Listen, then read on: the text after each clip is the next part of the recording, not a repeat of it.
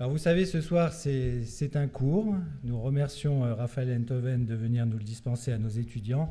Et bien sûr, comme d'habitude, nous invitons nos amis de la ville. Vous savez que notre école se veut une école ouverte sur la pensée, les arts et la culture, de se donner toujours des temps de repos, des temps qui nous permettent de mettre un petit peu de distance par rapport au quotidien et d'essayer de voir comment envisager les choses autrement. Je voudrais vraiment remercier Raphaël Enthoven que nous avions eu le plaisir d'accueillir l'année dernière parce qu'il a répondu avec beaucoup de spontanéité, de gentillesse à notre invitation et je suis vraiment très content qu'il ait accepté de revenir. On va donc parler d'amour et, d'amitié. L'amitié n'est pas une vertu universelle. L'amour l'est davantage, peut-être, en tout cas un certain amour. Avant de parler de l'amour et l'amitié, il faut parler de leurs points communs, en tout cas du, thème où, euh, où l'un et l'autre trouvent leur source, euh, qui est, me semble-t-il, la question de de la solitude. On peut décliner cette question de la solitude dans tous les registres. Vous avez la vieille dame qui fait ses courses le matin, avant de retourner à son salon chez elle pour fixer l'horloge à 10 heures du matin, euh, qui n'a plus que ça à faire, qui, après avoir noué quelques échanges avec les commerçants de son quartier, se retrouve seule, absolument seule, la vieille dame ou le vieux monsieur. La solitude oscille entre la détresse et la joie. De fait, la solitude est inévitable. Euh, tout homme, comprenez ici euh, tout humain, est seul au monde. Et la solitude est impossible car tout solitaire est une foule à lui tout seul, précisément. Le solitaire, qui parle seul, ne soliloque pas, il dialogue. Il dialogue avec les fantômes qui le peuplent, qui le hantent, et qui littéralement l'altèrent. Quand elle est bien vécue, la solitude choisie et non subie préfère la compagnie véritable des fantômes qui nous hantent à la sollicitude artificielle des importuns qui viennent nous distraire. Toute la question autour de la solitude est de savoir comment on peut choisir l'isolement, euh, comment on peut choisir le silence, comment on peut convertir l'isolement, l'isolement, la solitude, la solitude subie, en autarcie, c'est-à-dire en, solitude choisie. Comment on peut transformer la solitude qui désunit en solitude qui réunit? Euh, comment on passe d'une forme d'insularité douloureuse, douloureusement vécue, type qui est seul, type est seul, le drame de la solitude, hein. euh, l'insularité douloureuse, à l'intégrité retrouvée d'un être qui n'a aucun besoin des autres pour se sentir enfin vivant. La philosophie met souvent des mots sur des émotions que nous vivons et quand on la lit et qu'on a l'impression de se lire en lisant un livre de philosophie, c'est tout simplement parce que la philosophie formule ce que nous éprouvons. Donc, prenons-le dans ce sens-là, ce que le mythe formule. C'est l'expérience que nous faisons du désir d'une âme sœur, du désir de l'être qui viendrait nous compléter, faire de nous un être entier. Mais à l'inverse, c'est une façon d'envisager, et nous vivons sous ce régime-là, d'envisager fondamentalement, en profondeur, la solitude comme une déchirure, la solitude comme une séparation, c'est la mauvaise solitude et c'est une solitude qui a pour effet par ailleurs de tenir autrui pour interchangeable. Bonne solitude à l'inverse, c'est la solitude de celui qui, non par dépit, mais plein de lui-même, n'attend rien de personne et donne sans compter. Ce sont deux figures de l'égoïsme. Hein. L'égoïsme numéro un, c'est celui qui, parce qu'il ne pense qu'à lui, ne peut pas se passer des autres. Les autres sont pour lui comme l'air qu'il respire. Il a besoin de leur regard, il a besoin de leur suffrage, il a besoin de leur présence, et quand il s'adresse à eux, il ne s'adresse à eux que dans la mesure de l'intérêt qu'il y trouve. Autant dire que les autres n'existent pas pour celui qui ne peut pas s'en passer. En revanche, vous avez l'égoïsme supérieur de celui qui s'en fout complètement des autres. Pourquoi il s'en fout? Pas parce que les autres l'indiffèrent, mais tout simplement parce qu'il est tellement plein de lui-même, en définitive qu'il n'a pas besoin des autres. N'ayant pas besoin des autres, quand il donne, il donne. Il n'échange pas. Il ne spécule pas sur les dividendes du don qu'il fait. Il donne sans compter. Il donne véritablement. Et là, on est dans la découverte de l'altérité, dans l'expérience de l'altérité. La solitude est un amour de soi, non plus un amour propre, ni sale, un amour de soi, qui passe de la douleur à la candeur, qui maintient le monde à l'état d'énigme pour une conscience enfin affranchie du besoin de séduire. qui débarrasse du regard et des jugements qui l'accompagnent le solitaire, qui peut enfin méditer, qui peut s'immerger, éprouver la nécessité de ce qui le traverse, euh, se donner les moyens de ne pas haïr ni aimer, mais comprendre, de s'étonner par de la bien et mal. Bref, c'est l'art d'être curieux de tout plutôt que de remplir le vide. L'ami, que j'appellerai ici l'âme frère, n'est pas un jumeau c'est pas un jumeau. L'amitié, c'est pas la recherche de l'identique. Ça n'est pas la recherche de son semblable qui fait de l'autre un miroir et par conséquent de soi-même un reflet, une image complaisante. L'amitié n'a pas de prix, elle est gratuite. Elle est donc, c'est un lieu commun de le dire, inestimable. On est ici dans une sorte d'échange sans calcul, qui par conséquent interdit d'avoir besoin de l'autre. Il n'y a pas d'amitié possible entre un donateur coupable et un débiteur ingrat. Ça n'existe pas. Il ne faut pas être l'ami de son inférieur. Et j'entends ici ce terme en vraiment en un sens non sociologique. On n'est pas l'ami de son inférieur. Pourquoi? Parce que l'inférieur, il verra de la condescendance. Euh, il ne s'agit pas d'infériorité sociale, euh, mais il s'agit d'affranchir l'amitié tout simplement du régime de la comparaison. C'est pas les accointances dictées par l'ambition, non, l'amitié n'a pas de cause, l'amitié n'a pas de motif, l'amitié n'a pas d'excuse, et l'ami, c'est l'inconnu. La condition du mélange en lequel l'amitié fonctionne, euh, euh, en laquelle consiste l'amitié, pardonnez-moi, la condition d'un tel mélange, c'est la différence, la reconnaissance de l'altérité. Il n'y a pas de mélange sans altérité. C'est l'altruisme, l'amitié. C'est l'altruisme qui trouve sa source dans l'amour de soi, le vrai amour de soi, qui n'est donc pas l'amour propre. L'amour propre est relatif à la comparaison. Enfin, l'amour propre est un élément de comparaison. L'amour de soi est un art, c'est l'égoïsme souverain dont je vous parlais tout à l'heure, de penser à soi, de penser à soi, de se soucier de soi, au point précisément de s'intéresser à l'autre. L'amitié, c'est un égoïsme généreux. C'est un égoïsme généreux qui en passe par le goût de l'autre et précisément de sa différence. Plus les gens se rapprochent, plus les gens deviennent amis, plus ils sont délicats l'un avec l'autre, plus ils prennent des gants pour se parler.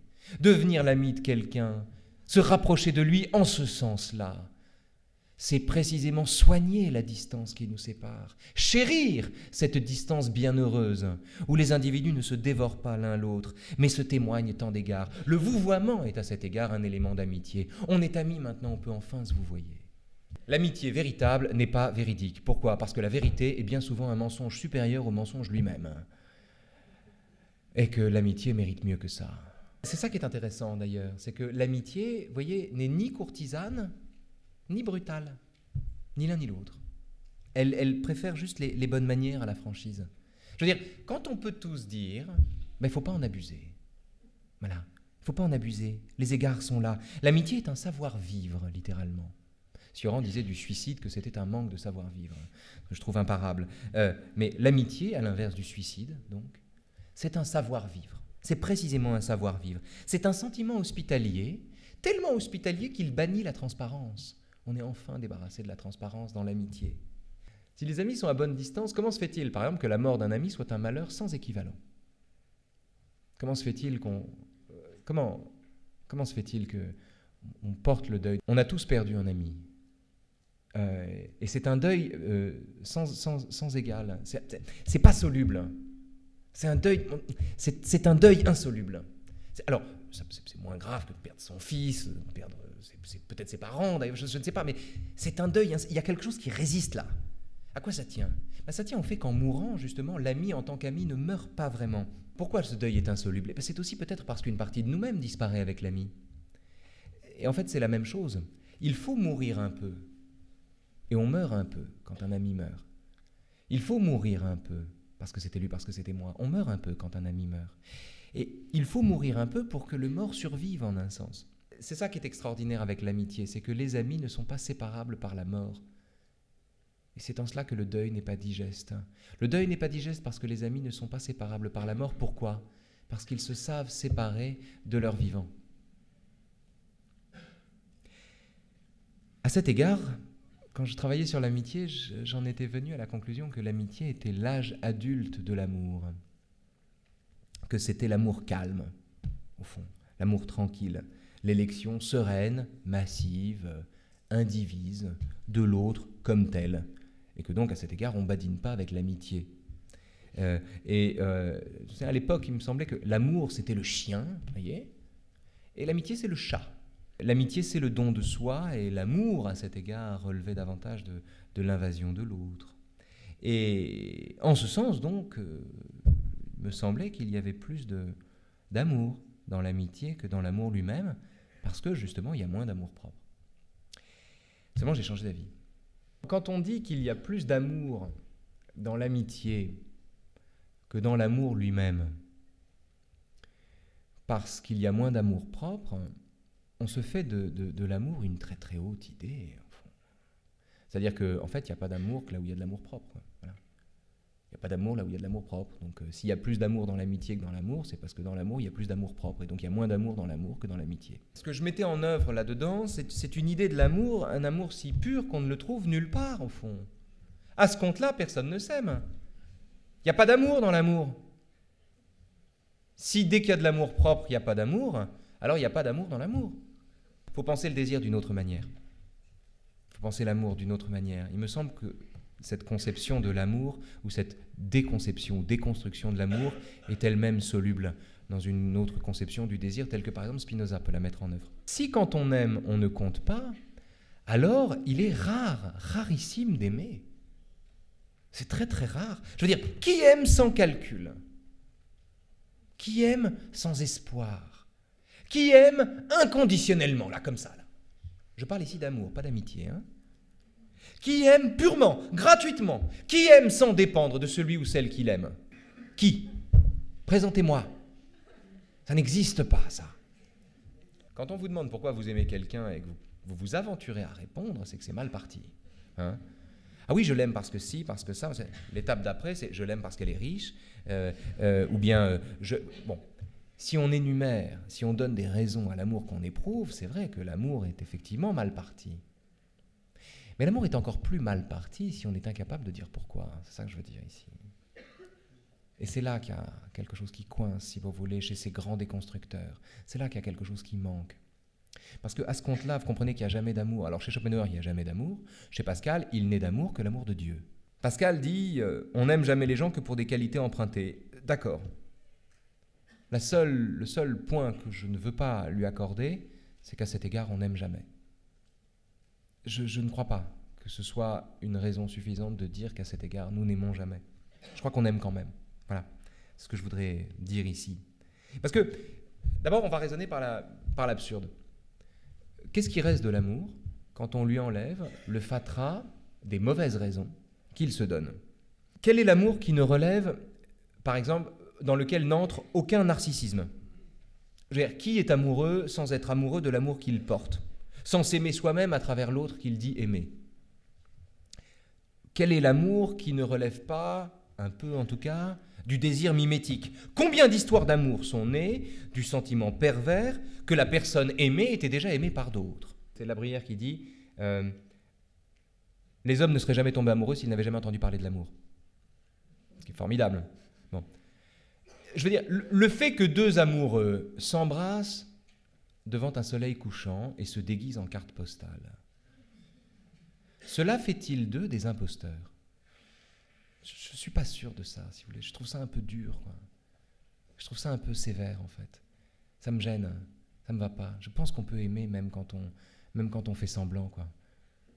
Et, en vérité, pour une raison très, très profonde, il me semble, et à laquelle je, viendrai tout à l'heure, et dont je crois Spinoza euh, délivre la, la formule. Quel amour ne relève pas de la peur d'être seul? Norbert de Varenne dit à Georges Duroy Mariez-vous, mon ami. Ok, d'accord, mariez-vous, mon ami. Mariez-vous, mon ami, mariez-vous. Épousez votre chien si vous voulez, mais ne soyez pas seul. D'accord. Mais enfin, même son chien, on l'aime, si vous voulez. Euh, et on l'aime même indépendamment de la crainte d'être seul. Et si on l'aime pour ça, est-ce qu'on ne l'aime pas pour autant, justement? Est-ce qu'on sort de l'amour à cet instant? Quel amour euh, euh, ne, relève pas d'un tempérament de tyrangère Qui aime sans être jaloux? C'est comme vivre sans être malade. On est tous malades. On a tous la grippe. On est tous jaloux. C'est normal. C'est pas grave. C'est pas parce que c'est une maladie que c'est grave. C'est pas parce que c'est une maladie. C'est pas parce qu'on est jaloux qu'on n'aime pas.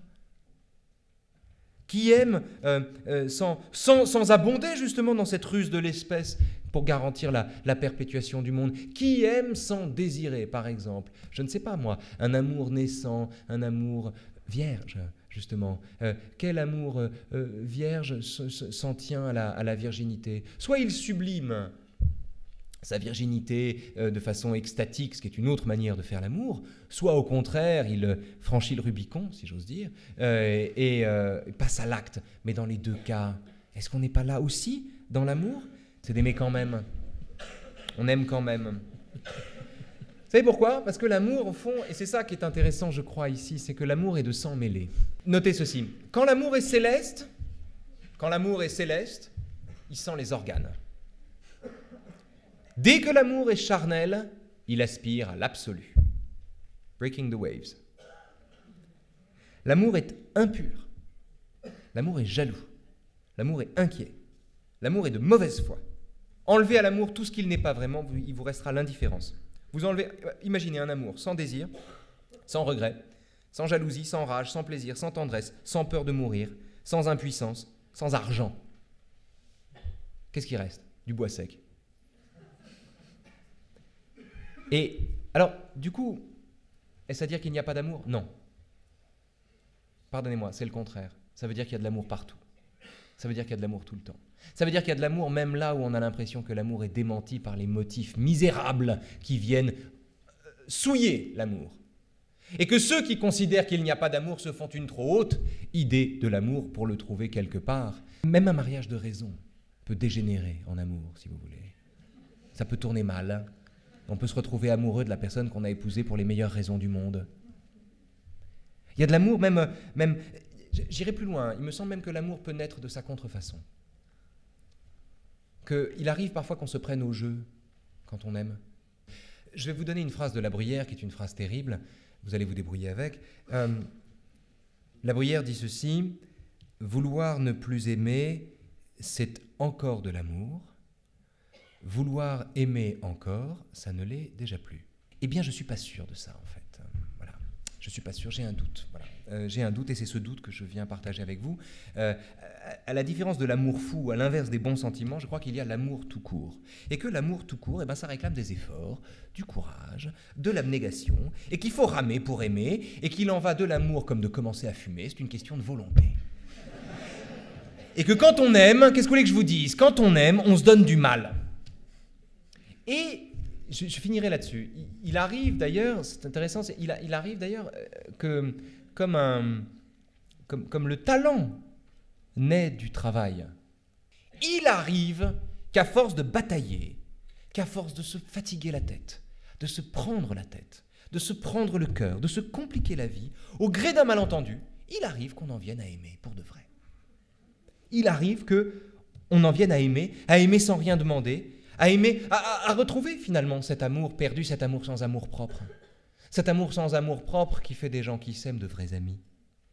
A finalement aimé celle ou celui dont on est d'abord simplement amoureux parce qu'on trouve ça sympa, ou bien parce qu'on est un peu seul et qu'on a peur de, mourir.